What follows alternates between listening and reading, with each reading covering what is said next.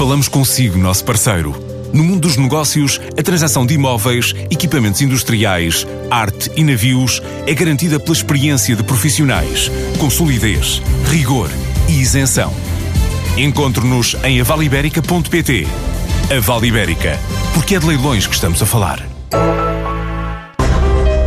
As empresas que tenham despesas em investigação e desenvolvimento podem candidatar-se até 31 de maio para incentivos fiscais.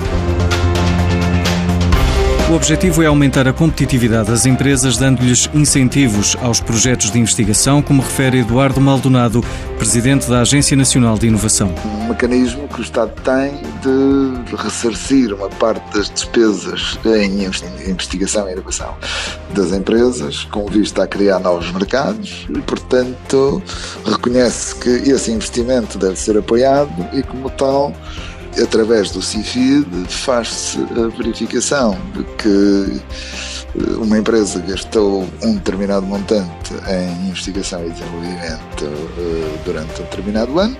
Essa despesa é validada e é concedido um crédito fiscal à empresa que poderá deduzir no seu IRC nos oito anos seguintes ao, ao ano em que teve essas despesas.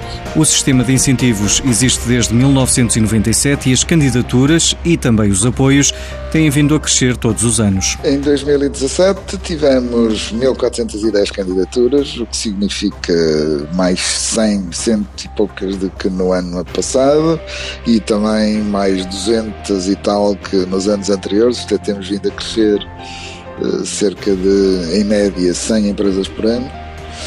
Dessas 1.410 empresas uh, foram declarados investimentos em investigação e desenvolvimento muito perto dos 700 milhões de euros, uh, o que também significa um aumento de cerca de 100 milhões de euros por nos últimos três anos.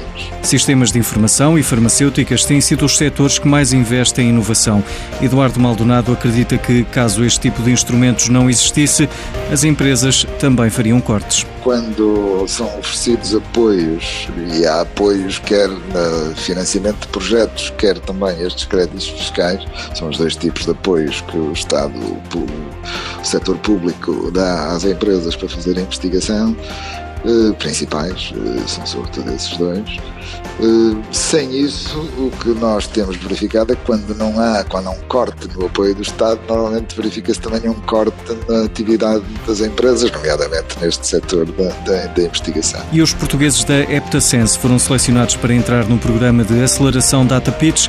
A startup com inteligência artificial faz parte da iniciativa para resolver desafios através do uso intensivo de dados. É uma iniciativa organizada pela Plataforma de Inovação BTI, em parceria com a Comissão Europeia. Graças a esta escolha, a startup portuguesa vai receber um financiamento de 100 mil euros a fundo perdido.